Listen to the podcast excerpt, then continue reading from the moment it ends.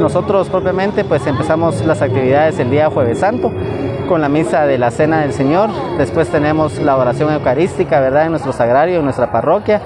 Seguidamente tenemos la exposición otra vez de nuestro Santo Villa Cruz, y solo que esta vez en nuestra casa parroquial, perdón, en nuestra casa social, como es de, de todos los años, ¿verdad?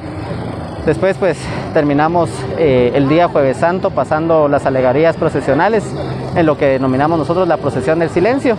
Para ya el día Viernes Santo pues es el día mayor de trabajo de nuestra institución, ¿verdad? Que es nuestro santo cortejo procesional que saldrá a las tres y media de la tarde.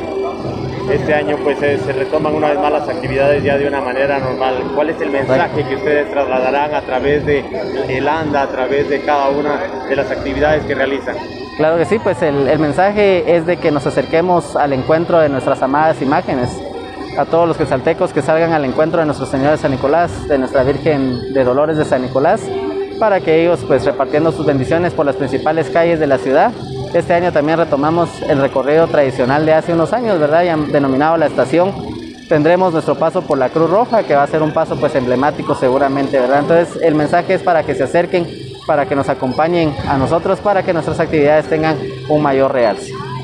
Parte de los compromisos que han adquirido también para poder realizar estas procesiones, manteniendo también todos esos protocolos de prevención. Correcto, sí.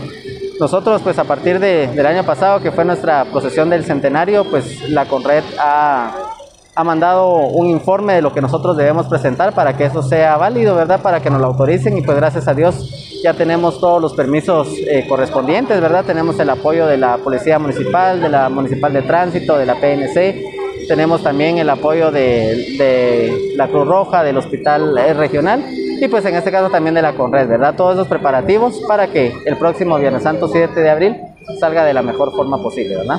Bueno, ¿qué mensaje se le traslada a la población de Guatemala y de Quetzaltenango propiamente? Pues como hermandad podemos decirles que los tiempos de Dios son perfectos, que no dejemos de confiar en nuestro Dios, en la voluntad de nuestro Dios que es santa y perfecta, ¿verdad? Que nos acerquemos a, las actividades que tanto nos han caracterizado a más de estos de 100 años, ¿verdad? Que, que hemos seguido, que sigamos con las tradiciones y que le inculquemos a los más pequeños también esta tradición. Informa Wilber Coyoy, Emisoras Unidas Quetzaltenango, primera en noticias, primera en deportes.